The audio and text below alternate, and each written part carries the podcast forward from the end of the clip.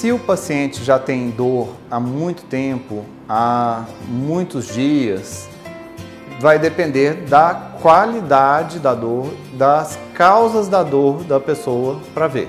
Se a pessoa tem um status migranoso, que está tendo enxaqueca há vários e vários e vários dias, o ideal para cortar essa dor costuma ser até mesmo uma internação hospitalar para receber medicamentos venosos para ter uma redução rápida da dor do paciente, para tirar a pessoa do status migranoso ou do status enxaquecoso, que é a dor de enxaqueca que está perdurando um, dois, três dias e que não vai embora. Bom, se a pessoa tem alguma dor que mistura ora enxaqueca, ora com dor tensional, ora com uma outra dor que a pessoa não sabe explicar muito bem, muitas vezes a pessoa tem uma somatória de dores, com a dor de neuralgia, tensional, com mais enxaqueca. É possível realizar a, o bloqueio dos nervos cranianos, que bloqueando os nervos cranianos para de chegar sinais de dor no cérebro. Parando de ter entrada de sinais de dor da região cefálica do crânio para o cérebro, o cérebro tem um stop, tem uma pausa na, no constante sinalização de dor.